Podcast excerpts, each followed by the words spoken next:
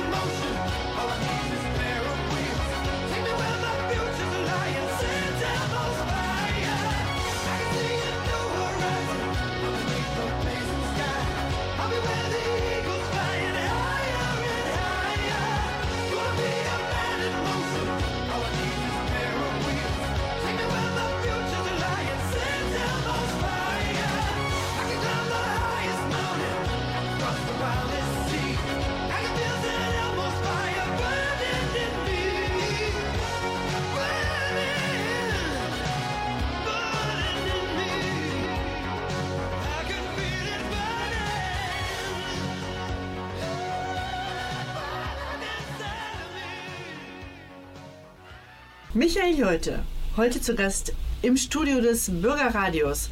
Ich freue mich sehr. Wann sind Sie geboren? am 7.11.1973. Und wenn man jetzt nachrechnet, weiß man, dass ich dieses Jahr die große 5 vorne bekomme. Juhu! Sag mal, man freut sich. Also ich freue mich immer, wenn ich eine Null habe. Ach, bei mir ist Alter eine Zahl. Also ich, Ja. ich habe kein Problem mit dem Älterwerden. Äh, Ich fühle mich wesentlich jünger, als die Zahl eigentlich ausdrücken würde. Äh, Bin immer wieder erstaunt, dass jetzt tatsächlich schon die 5 vorne kommt. Aber am Ende ist es nur eine Zahl. Ja, ich hoffe, Sie machen eine Big Party. Ja, das eher nicht. Klein und gemütlich mit der Genau. Familie. Sie sind in Lettmate geboren. Da sind wir nämlich direkt bei einem Punkt, den ich ganz interessant finde, auch hier für Iserlohn.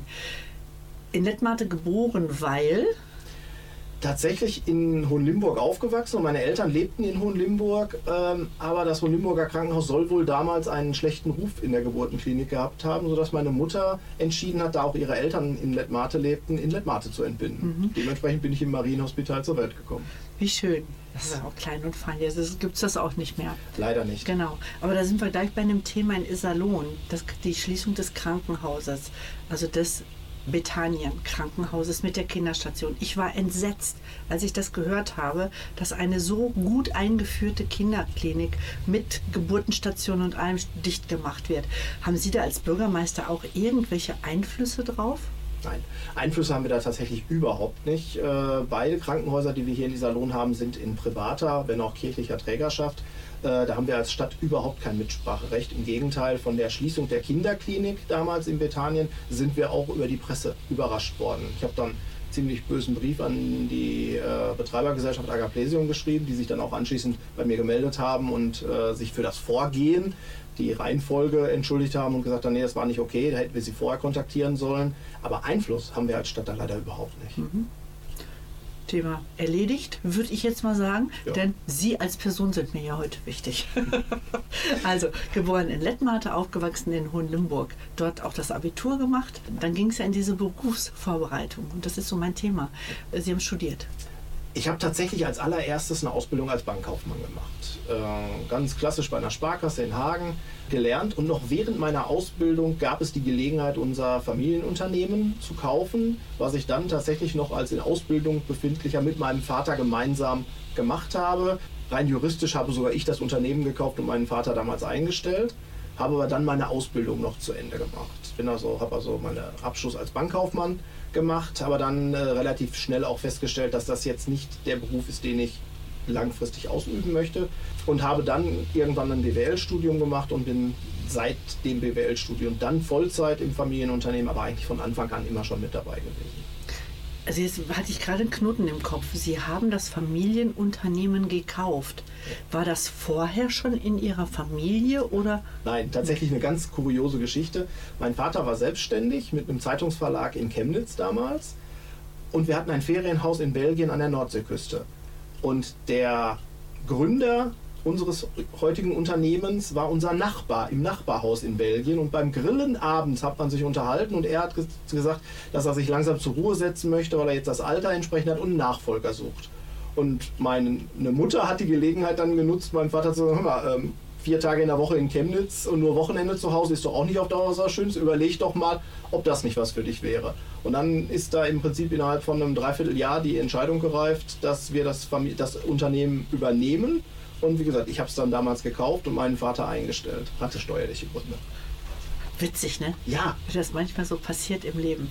Aber äh, was mich dann auch nochmal interessiert ist, wie sind Sie überhaupt in diesen kaufmännischen Bereich gekommen? Hatten Sie immer eine Affinität zu Zahlen oder da haben Sie, ja weiß ich nicht, Spaß am Geld?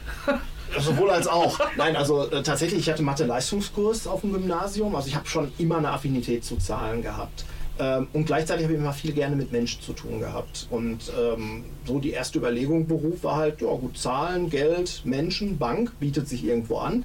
Das war dann so die Entscheidung, warum ich den Weg in den Bereich Bankkaufmann gewählt habe, aber eigentlich immer schon mit der, mit der Maßgabe, dass ich danach studieren möchte. Ob ich dann im Bankwesen bleibe oder woanders hingehen, das habe ich äh, damals natürlich noch nicht so entsprechend geplant. Äh, kam ja dann auch komplett anders, als man sich das denken könnte. Aber es war tatsächlich die Affinität zu Zahlen und der Wunsch, mit Menschen viel Kontakt zu haben. Ich war schon immer sehr engagiert, auch schon in, in Zeiten äh, als Schulsprecher äh, meiner Schule oder als Klassensprecher, Stufensprecher entsprechend. Musste man Sie dazu auffordern oder hat dann irgendwann gesagt, wer macht das denn? Michael! Ja, tatsächlich äh, bin ich in der fünften Klasse vorgeschlagen worden dafür und ja, irgendwie, wenn man das in der fünften gemacht hat, dann war man in der sechsten schon gesetzt, wenn man sich nicht ganz so doof angestellt hat. Und so hat sich das dann durchgezogen bis Ende dann der Mittelstufe äh, und dann in der Oberstufe ging das dann weiter, dass ich dann irgendwann stellvertretender Schülersprecher wurde, weil die Freundin von mir, die sich damals als Schülersprecherin zur Verfügung gestellt hat, gesagt hat, ich mache das nur, wenn du mir hilfst als zweiter Mann. Und dann habe ich gesagt, ja klar, mache ich gerne, wir zusammen machen. Hm. Waren das so die, die ersten Schritte zum Bürgermeister? Oder Also zu öffentlichen Ämtern? Damals ganz sicher nicht. Also die Idee, Bürgermeister zu werden, hatte ich eigentlich nie. Aber ich glaube, ja, wenn man jetzt zurückblickt, dann waren das so die ersten Dinge, wo ich sage, da habe ich halt angefangen, mich für meine Mitschüler einzusetzen, mich für andere einzusetzen. Äh, Und das hat sich dann über verschiedene Stufen dann entsprechend weiterentwickelt. Äh, Prägend für mich waren ganz klar die Wirtschaftsjunioren, muss ich sagen. Die kamen dann aber erst später. Die kamen erst später her. Genau. Als Sie das BWL-Studium absolviert haben, hatten Sie ja dann schon die Firma. Und jetzt ist die Frage, viele gehen ja dennoch nach dem Studium erst nochmal in andere Unternehmen, um so reinzuschnuppern, zu gucken, wie machen das die Unternehmen, bevor sie dann ins eigene Unternehmen einsteigen. Wie war das bei Ihnen? Ja, tatsächlich war es eigentlich komplett anders. Ich habe das BWL-Studium damals hauptsächlich gemacht, um das Wissen zu bekommen, um halt dann das eigene Unternehmen entsprechend leiten zu können und habe ja parallel zum Studium auch schon in der eigenen Firma mitgearbeitet. Also im Prinzip war das, wenn ich keine Vorlesung hatte, war ich im Unternehmen und habe dort gearbeitet. Und aufgrund der Größe des Unternehmens, wir waren damals, als wir gestartet haben, war mit so viert, war für mich gar nicht die Überlegung, nochmal woanders hinzugehen, sondern direkt ins eigene Unternehmen einzusteigen, weil auch meine Arbeitskraft benötigt wurde. Die Musikauswahl hat heute auch Michael Jolte getroffen.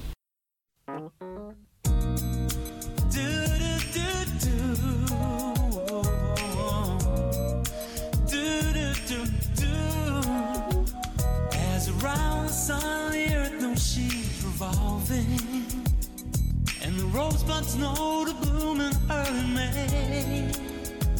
This is ain't no love's a cure. You can rest your mind assured that I'll be loving you always.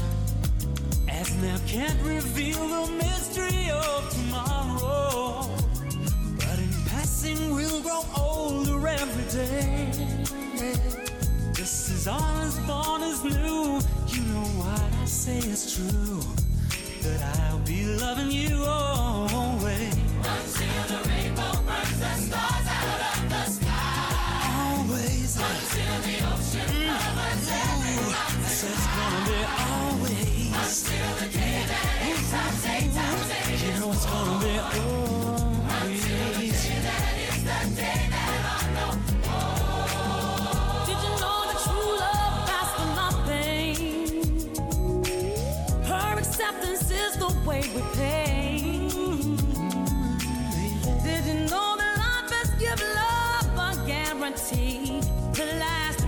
Forever?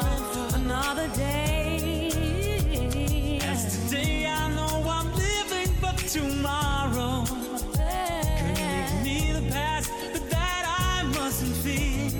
Cause you're here. Now I know deep in my mind the love of me I felt behind.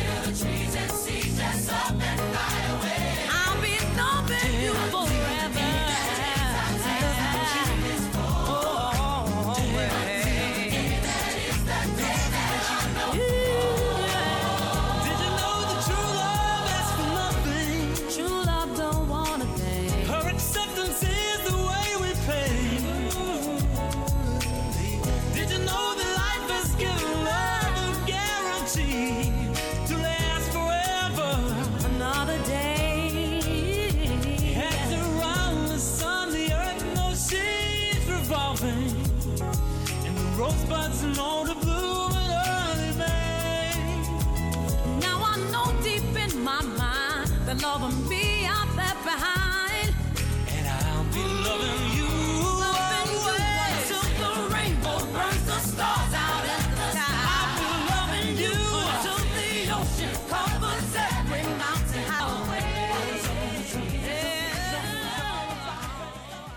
Michael Jolte heute zu Gast in der Sendung Berufe, Berufung, Traumberuf. Geboren in Lettmate, aufgewachsen und äh, ja, seine Jugend verbracht in Hohenlimburg. Und äh, nach dem BWL-Studium, ja, was kam da? nach dem BWL-Studium, wie gesagt, dann der Vollzeiteinstieg ins eigene Unternehmen und dann auch relativ zügig bin ich bei den Wirtschaftsjunioren als Verband junger Unternehmer gelandet. Auch das purer Zufall. Ähm, Wir hatten unser Firmengebäude in Sümmern gerade neu gebaut, 2002 eingezogen.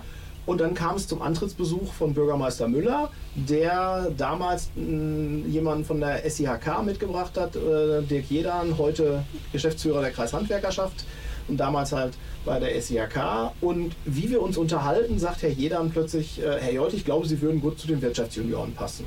Kannte ich bis dahin nicht, aber das war im Prinzip mein Einstieg zu den Wirtschaftsjunioren und ich muss ganz klar sagen, wenn ich bei den Wirtschaftsjunioren dann nicht Verbandskarriere gemacht hätte, hätte ich mich, glaube ich, nie getraut, für das Amt des Bürgermeisters zu kandidieren. Also da habe ich sehr, sehr viel gelernt.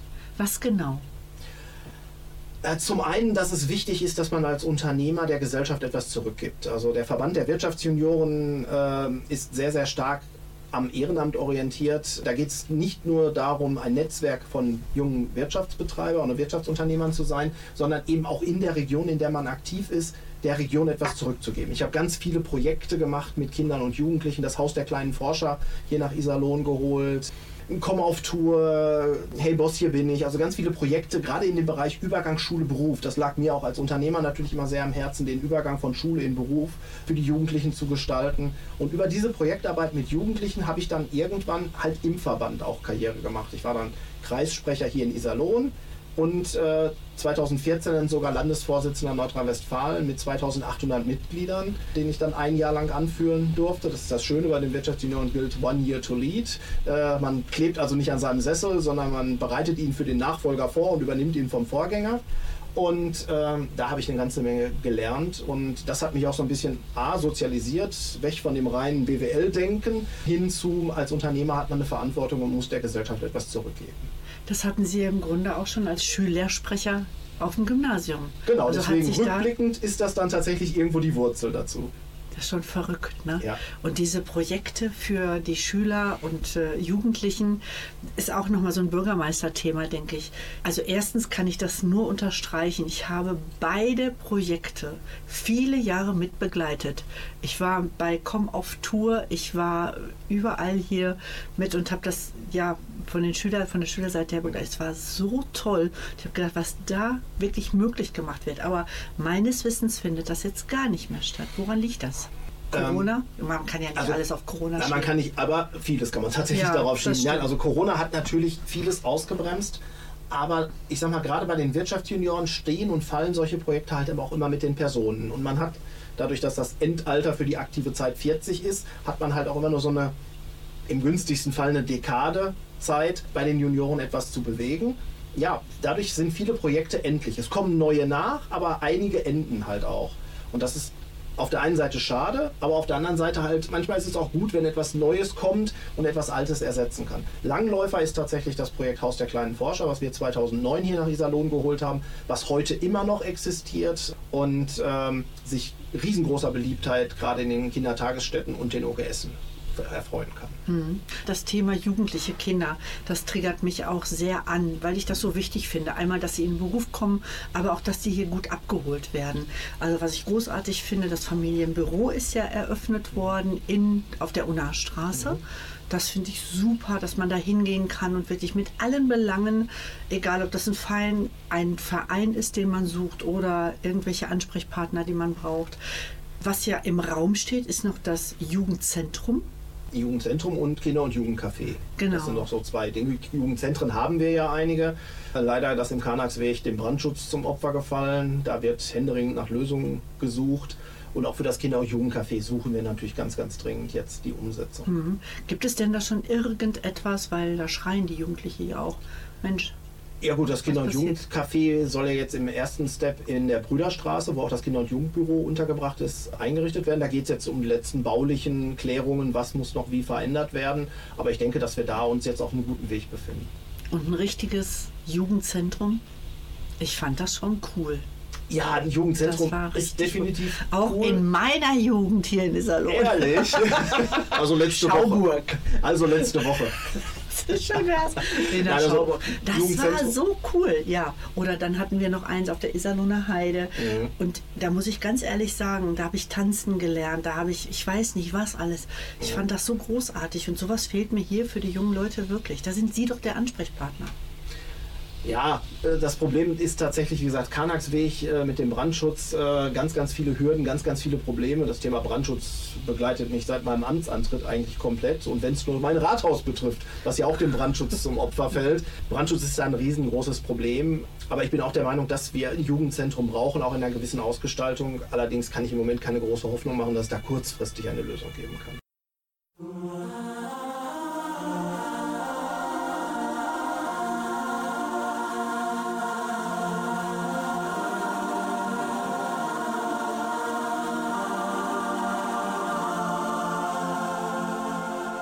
If a love as strong as ours couldn't make it all the way, can anything make sense at all? If a love so deep and true couldn't stand the test of time, then Mount Everest could slide and Jerusalem could fall. Is nothing sacred anymore? It's forever just another word?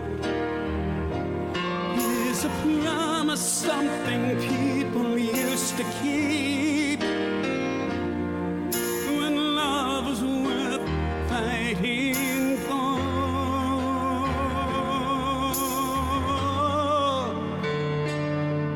If we can say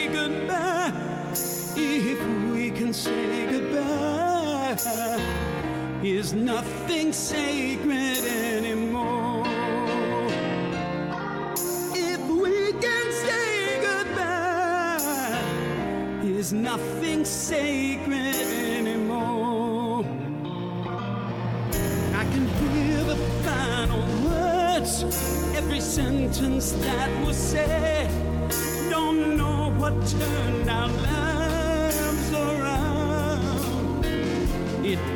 Doesn't matter who was right.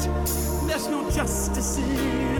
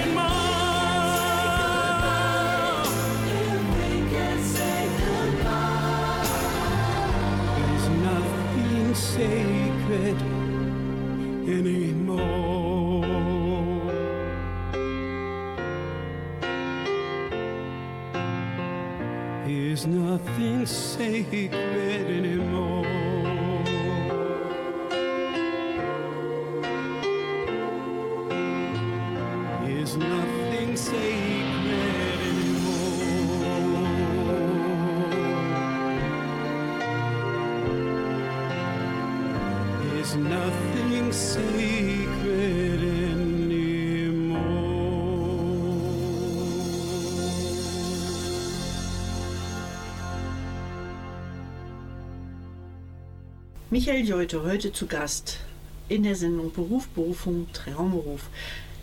Sie haben sich selbstständig gemacht mit dem kleinen, aber feinen Unternehmen, sind dann lange Jahre ganz erfolgreich im, wie heißt es, Verband der Wirtschaftsjunioren? Hier, die Wirtschaftsjunioren hier in Iserlohn heißen die Kreis junger Unternehmer. Genau, KJU.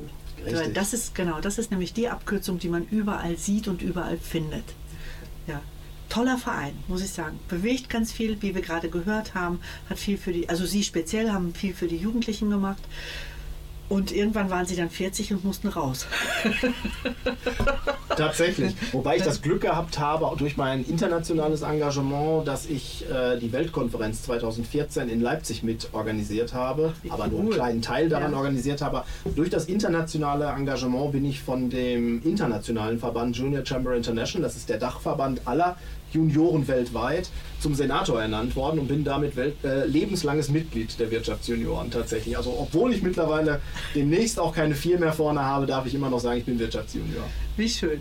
Ja, da mussten Sie sich umorientieren. Das haben Sie dann auch getan.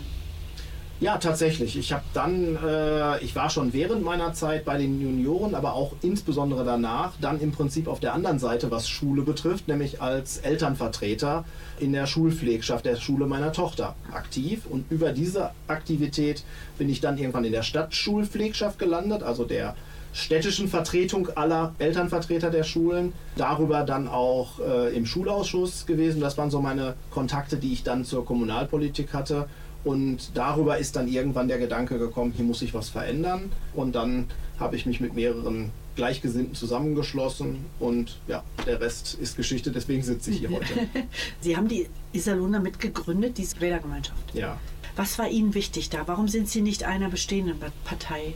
Ähm, Also was war, was war uns wichtig? Also vielleicht ausgehend war der Gedanke, dass das Denken in Parteigrenzen auf der kommunalen Ebene keinen Platz haben darf.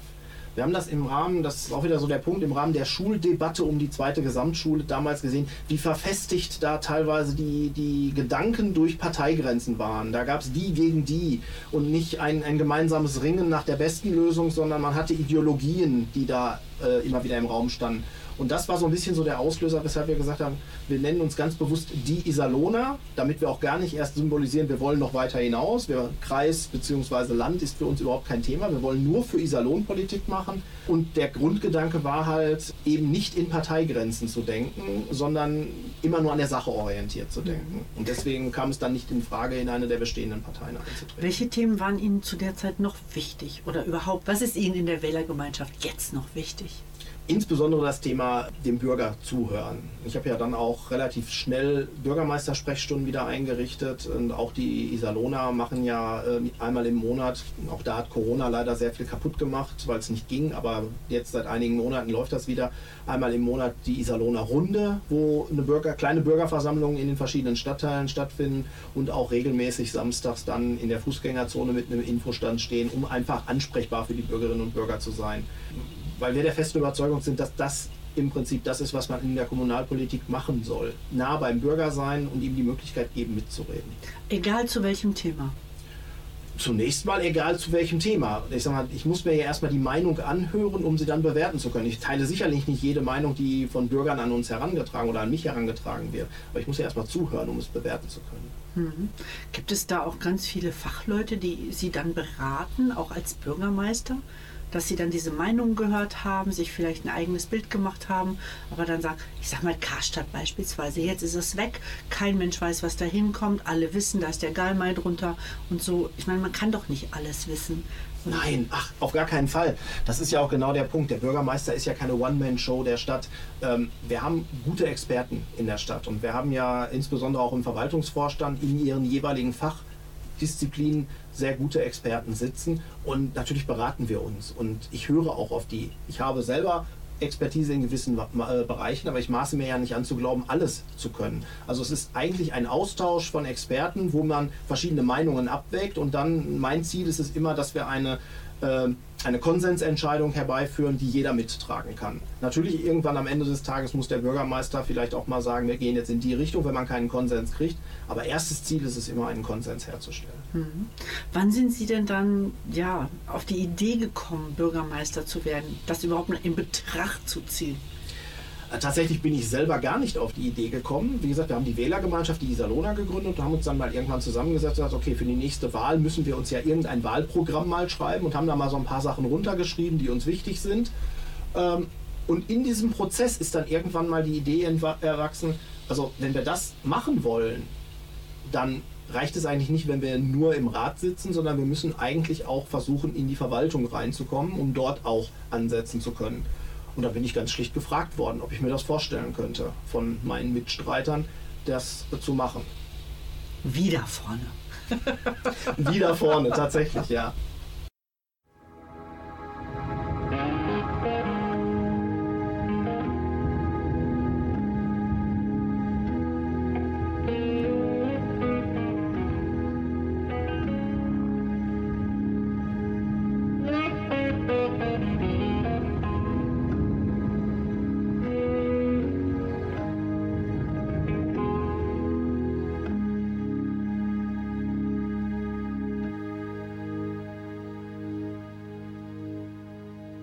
Mist covered mountains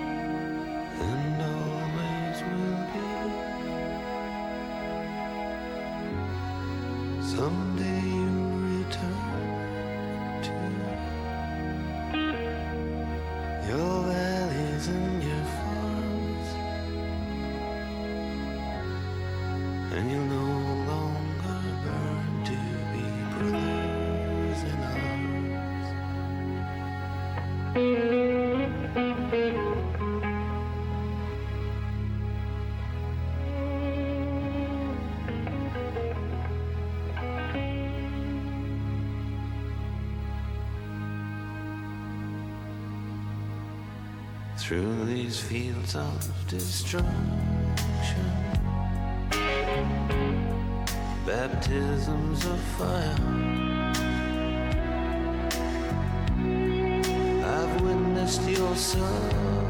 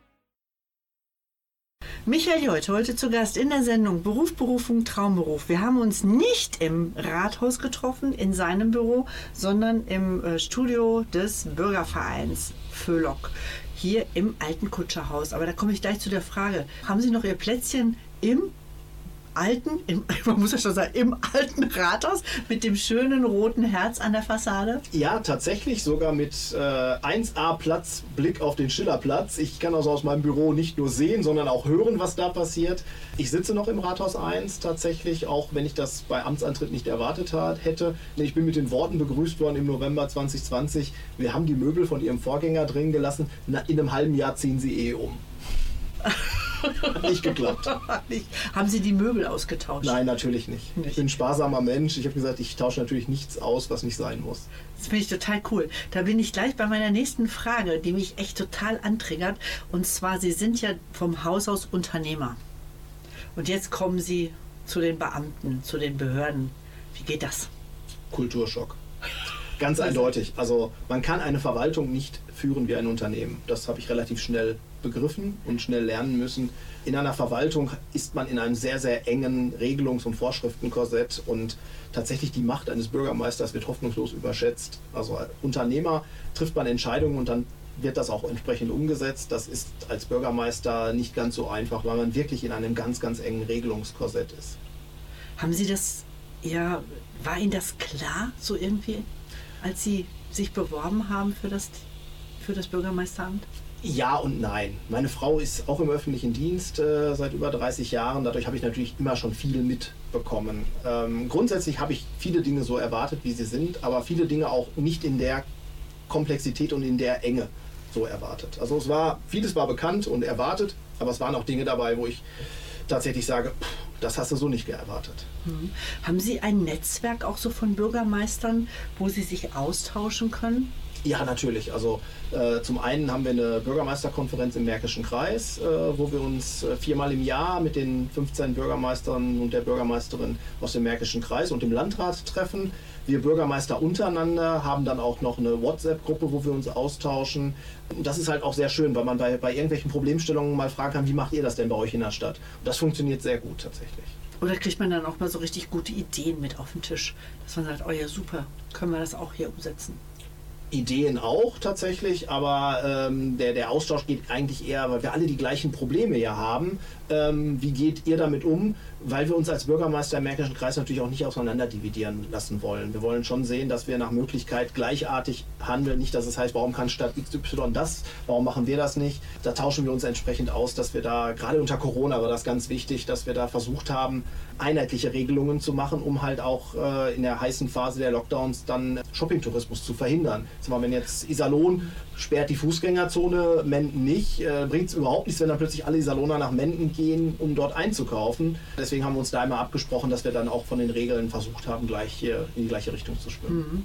Aber das ist so, gerade ne, als Unternehmer ist man eher lösungsorientiert und hier ist man nicht, ich will nicht sagen problemorientiert, aber hier sind doch mehr Probleme, die einfach länger brauchen, um bewältigt zu werden. Ja, als, als Unternehmer ist man es gewohnt, mal einfach zu machen. Ärmel hoch und so, wir machen jetzt einfach mal und gucken mal, was rauskommt. Und das funktioniert in der Verwaltung halt ganz, ganz schwierig, weil die Mitarbeiter natürlich genau wissen, wie die Regelungen sind und man, keiner möchte gerne äh, da dann gegen Regeln verstoßen. Das ist ja auch richtig. Wir als Verwaltung müssen uns an Regeln und Gesetze halten. Da ist so ein bisschen, glaube ich, so ein, so ein Umdenken äh, musste da auch bei mir stattfinden, dass Verwaltung schon äh, ein sehr, sehr enges Korsett nur hat. Das erste, was ich mir so gedacht habe, ihre Arbeitszeiten. Mhm. Wie Ja. sieht's denn aus? 24-7, 365 Tage im Jahr. Also tatsächlich, Urlaub? Sogar Frau Merkel hat ordentlich Urlaub gemacht. ja, tatsächlich, aber äh, der Bürgermeister ist immer erreichbar. Also ich habe zum Beispiel mit der Feuerwehr das Agreement, dass die mich jederzeit anrufen können, auch nachts. Also mein Handy ist nie lautlos. Äh, was dann tatsächlich im, äh, im Juli 21 bei dem Hochwasser, bei der Flut äh, tatsächlich auch passiert ist, dass ich da nachts angerufen werde. Aber auch wenn ich im Urlaub bin, ich bin immer irgendwie erreichbar, weil natürlich was sein kann, wo der Bürgermeister vor Ort sein muss. Das heißt, theoretisch stehe ich immer auf Abruf, Obwohl sie drei Vertreter haben. obwohl ich drei Vertreter habe, aber äh, ich glaube, es gibt durchaus Dinge und Situationen, da ist es wichtig, dass der hauptamtliche Bürgermeister da ist. Das ist auch okay. Da, dessen war ich mir bewusst, als ich kandidiert habe, dass das bedeutet, dass ich wirklich immer eigentlich im Dienst bin. Trotzdem versuche ich natürlich auch abzuschalten, wenn es geht. Wie geht Ihre Familie damit um? Mittlerweile eigentlich sehr gut. Meine Familie hat ein paar Probleme damit, mit, wenn ich angefeindet werde, aber das Gute ist, durch meine Verbandsarbeit bei den Wirtschaftsjunioren, die ich ja neben meiner unternehmerischen Tätigkeit gemacht habe, habe ich eh schon immer lange Tage gehabt, äh, war auch dann öfter mal weg. Insofern hat sich das eigentlich nur geändert, aus welchem Grund ich weg bin. Nein, ich sehe zu, genauso wie ich das bei den Junioren gemacht habe, dass meine Frau mich so weit es geht begleitet. Meine Tochter mit 19 hat jetzt nicht mehr so das Interesse daran. Also Sie haben, man sieht Sie dann auch gemeinsam bei öffentlichen Auftritten und so. Auf jeden Fall, da wo es passt, zeitlich und meine Frau auch Lust hat, mich zu begleiten, nehme ich sie immer gerne mit und äh, nein, wir gehen dann auch da zusammen hin. Das fördert das ja auch, dass die Akzeptanz da ist. Ja, das braucht man einfach. Was gibt Ihnen in Ihrem Beruf Hoffnung und Zuversicht? Tatsächlich der Großteil meiner Mitarbeiter. Ich erlebe in der Verwaltung viele sehr hoch motivierte Kolleginnen und Kollegen, die sehr, sehr leistungsbereit sind und die sehr darunter leiden, dass Verwaltung insgesamt so einen schlechten Ruf hat.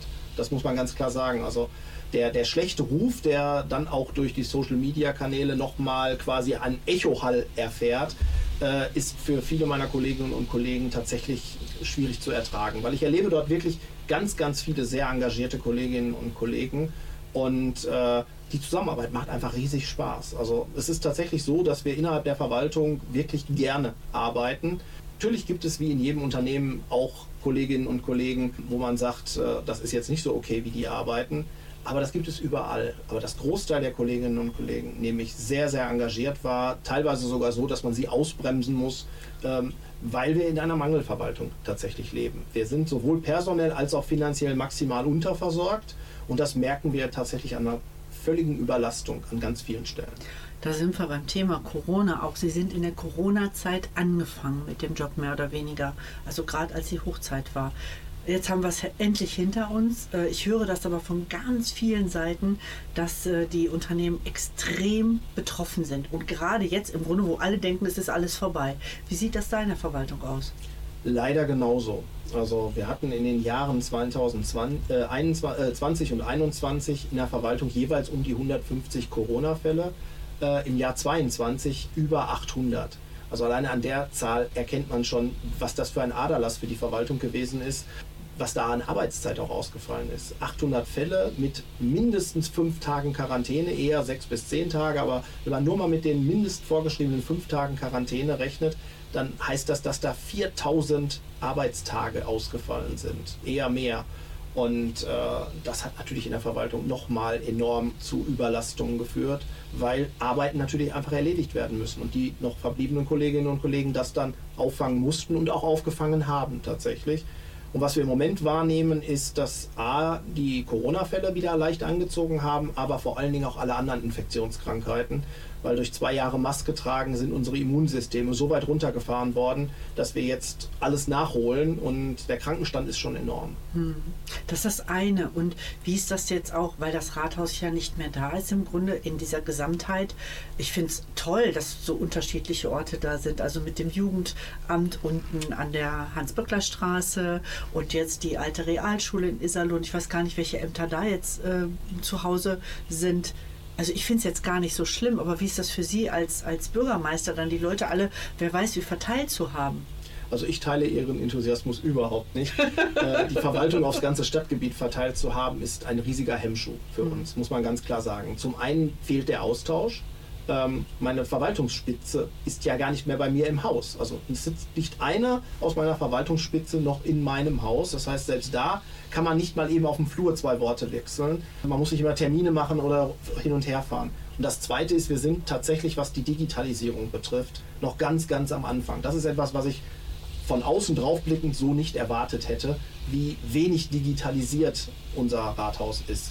Das bedeutet aber, dass wir noch ganz, ganz viel Papier hin und her schicken. Und das heißt natürlich irre lange Postwege, weil es ja durch das ganze Stadtgebiet gefahren werden muss. Also die Verwaltung leidet massiv unter dieser Zersplitterung und äh, wir haben eine Studie in Auftrag gegeben, äh, Zukunft des Rathauses und die kommt ganz eindeutig zu dem Ergebnis, dass es absolut sinnvoll ist, perspektivisch wieder die Verwaltung an einem Standort zusammenzuführen. Und das kann ich nach zwei, fast zweieinhalb Jahren Erfahrung jetzt ganz klar sagen. Die Zersplitterung der Verwaltung ist ein großes Problem. Mhm. Was passiert denn mit dem Rathaus? Das Rathaus, in dem ich jetzt noch sitze, das wird aller Voraussicht nach abgerissen werden. Ja. Also wenn die Zeitplanungen so funktionieren, wie wir es im Moment haben, und das ist tatsächlich dynamisch, werden wir Anfang 24 das Rathaus 1 leerziehen. Und dann beginnt im Prinzip die Phase, dass man Abrissplanungen vornimmt. Wann es genau abgerissen wird, kann ich noch nicht sagen, aber das wird der Weg sein, dass das Rathaus abgerissen wird.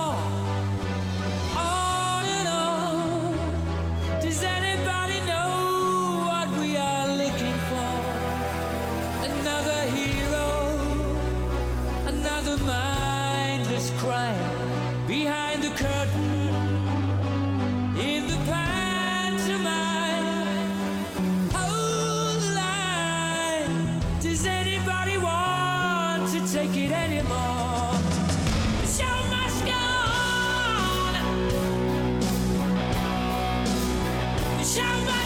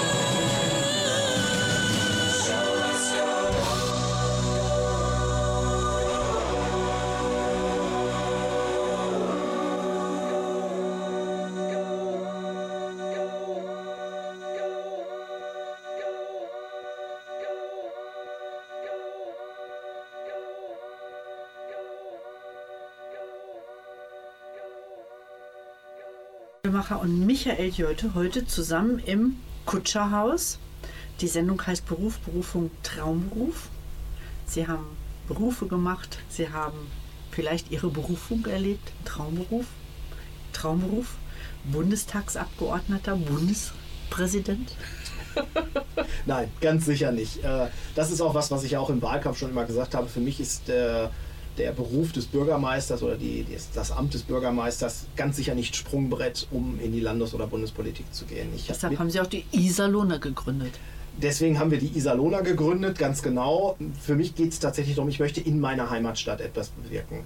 Landes- und Bundespolitik ist für mich persönlich, die muss es geben, keine Frage, aber für mich persönlich ist Landes- und Bundespolitik viel zu weit weg vom Bürger. Ich möchte das direkte Feedback haben. Wenn wir hier in Iserlohn Entscheidungen treffen, ich muss als Bürgermeister durch die Stadt gehen können und meine Entscheidungen auch rechtfertigen. Und das ist auch das, wofür ich angetreten bin. Also nein, für mich ist tatsächlich Bürgermeister, weiß nicht, ob es Berufung ist, aber es gehört eine gewisse Portion Idealismus dazu, definitiv. Gibt es noch irgendwas, was Sie in Iserlohn unbedingt verbessern möchten? Wo es richtig hakt aus Ihrem Empfinden? Ja, definitiv. Da fällt mir eine Sache ein. Ich möchte, dass die Iserlohner insgesamt ihre eigene Stadt viel positiver sehen. Also ich gehe durch die Stadt und ich sehe ganz, ganz viele tolle Sachen. Ich sehe ganz, ganz viele schöne Sachen. Ich erlebe auch eine Innenstadt, die gar nicht so verwaist ist, wie man es uns immer weiß machen will. Wir haben eine traumhafte Lage am Rande des Sauerlands, am Rande des Ruhrgebiets. Wir setzen uns in den Zug und sind in einer halben Stunde in quasi Großstadtatmosphäre, wenn man mal das Ruhrgebiet als Großstadt als Ganzes betrachtet. Wir setzen uns in den Zug und fahren eine halbe Stunde in die andere Richtung. Wir sind mitten im Mittelgebirge. Wir sind keine Großstadt, aber groß genug, um wirklich alles hier vor Ort zu haben, was wir brauchen. Und wir haben auch eine schöne Stadt. Und ich würde mir wünschen, dass die Iserlohnerinnen und Iserlohner mit breiter Brust nach außen treten und sagen, ich komme aus Iserlohn und sich nicht so sehr auf das Negative immer fokussieren. Ich habe es vorhin schon mal gesagt, dass gerade das Negative erlangt durch die sozialen Medien eine Echokammer, dass man der Meinung ist, wir würden hier quasi in einer Trümmerlandschaft leben und hier wird gar nichts funktionieren. Und das nehme ich nicht wahr. Ich nehme Iserlohn tatsächlich als eine tolle Stadt wahr. Und ich finde es auch gut, dass wir uns mit dem Begriff Wald statt Heimat nochmal einen neuen Markenslogan gegeben haben und versuchen das nochmal nach außen zu zeigen. Iserlohn ist meine Heimat, dafür engagiere ich mich und ich wünsche mir, dass die Iserlohnerinnen und Iserlohner stolz auf ihre Stadt sind. Da kann ich auch nur den Werbefilm von Iserlohn empfehlen. Der ist echt schön. Wirklich wahr. Ganz toll. Und ich finde es ganz großartig. Also eine Kundin von mir aus dem Ruhrgebiet kam hier mal zu einem Kurs bei mir. Eine Woche lang war die hier bei mir. Und sie sagte, sie wohnen in einer so schönen Stadt. Und dann sind wir gemeinsam hier durch und haben dann nochmal so geguckt, was ist so besonders schön. Was war Frühling? Die Kirschen fingen an zu blühen in rosa. Das ist ja auf dem äh, Marktplatz einfach gigantisch, wenn dieser Marktplatz anfängt zu blühen. Nur als ein Beispiel. Ja, also liebe Hörer, Sie merken, ich bin echt, ich bin gebürtige Iserlohnerin, aber ich stehe dazu. Ich finde es großartig, hier zu wohnen und hier leben zu dürfen. Haben Sie ein Herzensprojekt? Ja, grundsätzlich würde ich sagen, äh, ist der neu entstehende Schillerplatz ein Herzensprojekt. Gar nicht so sehr, weil ich so auf Architektur stehe oder so, aber ich glaube, dass wir am Schillerplatz das, das neue Wohnzimmer unserer Innenstadt brauchen. Und Innenstädte funktionieren heute anders als früher. Das Einkaufserlebnis ist nicht mehr das, was die Menschen in die Innenstadt holt, sondern Aufenthaltsqualität. Man möchte gerne dort sein. Und ich hoffe, dass wir mit den Ideen, die wir dort jetzt haben und umsetzen, es schaffen, am Schillerplatz eine neue Oase des Wohlfühlens zu erreichen. Das wäre toll, wenn wir das hinbekommen. Super, denn als Abschlussfrage hatte ich nochmal, wie sieht Ihr Iserlohn der Zukunft aus?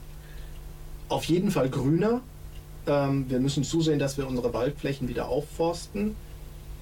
Und das Iserlohn der Zukunft hat eine lebendige Innenstadt, die mit dem Schillerplatz einen tollen Anziehungspunkt hat, wo wir mit Außengastronomie, mit viel Grün, mit einer mit einem tollen Kultur- und Medienzentrum, also einer Bücherei 2.0 als dritten Ort, etwas schaffen, wo die Menschen gerne hinkommen, wo sie sich gerne aufhalten, wo sie sich gerne treffen und vor allen Dingen junge Menschen auch hinkommen können.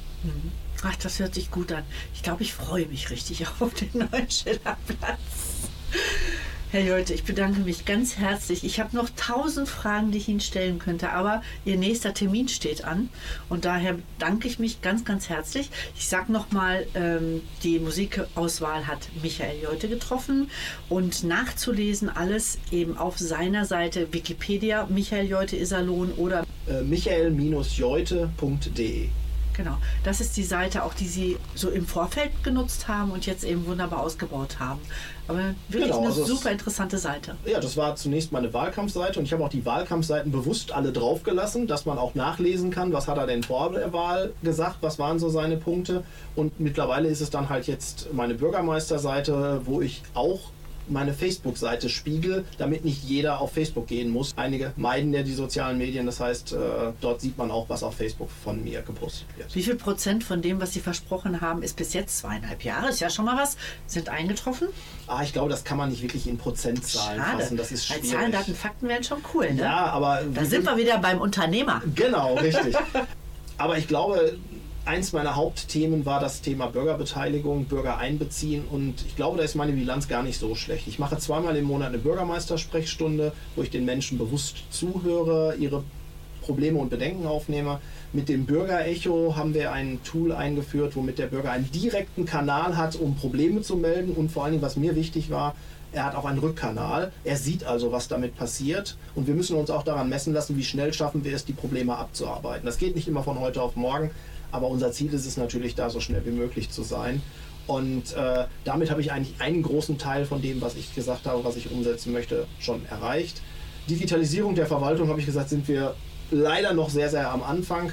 Aber auch da muss man sagen, das ist kein Isalona-Thema, sondern es ist tatsächlich ein Thema, was, äh, ja, ich will nicht sagen hausgemacht ist, aber äh, der Support von Land und Bund könnte tatsächlich besser sein, weil wir halt auch einfach im luftleeren Raum sind bei vielen Dingen. Aber ich glaube, dass wir auf einem guten Weg sind. Super. Sie hatten gerade das Bürgerecho genannt. Ey, die, das, die App finde ich mega. Finde ich richtig gut. Auch wenn ich sie noch nicht genutzt habe. Aber alleine, dass es diese App gibt, finde ich großartig. Sie ist auch auf meinem Handy. Sehr Ja. gut, wunderbar. Nein, also die, die Zahlen Ja. geben uns ja auch recht. Also wir haben ja wirklich enorme Meldezahlen über Mhm. die App und äh, auf der einen Seite ist das natürlich ein Traum. Wir haben einen Kanal und die Bürger nutzen ihn. Auf der anderen Seite verursacht es natürlich auch viel Arbeit, das abzuarbeiten. Aber genau das ist unser Ansinnen. Wir wollen ja für die Bürgerinnen und Bürger da sein. Das ist das, der Grundgedanke einer Verwaltung, das Leben der Bürgerinnen und Bürger besser zu machen. Richtig cool. Ja, wer das äh, nochmal nachhören möchte, natürlich ist das möglich auf nrwision.de. Einfach Michael Jolte eingeben oder Iserlohn und schon haben Sie den Beitrag online nochmal hörbar oder aber auf der Seite www.radio-iserlohn.de. Da können Sie dann die Informationen auch nochmal abfragen und da habe ich auch alles nochmal notiert, wo man nachlesen kann. Herzlichen Dank, Herr Jolte. Es hat echt richtig, richtig Spaß gemacht. Ich fand es auch sehr schön. Ich bedanke mich für das angenehme Gespräch und wenn Sie noch so viele Fragen auf Ihrer Liste haben, komme ich gerne nochmal.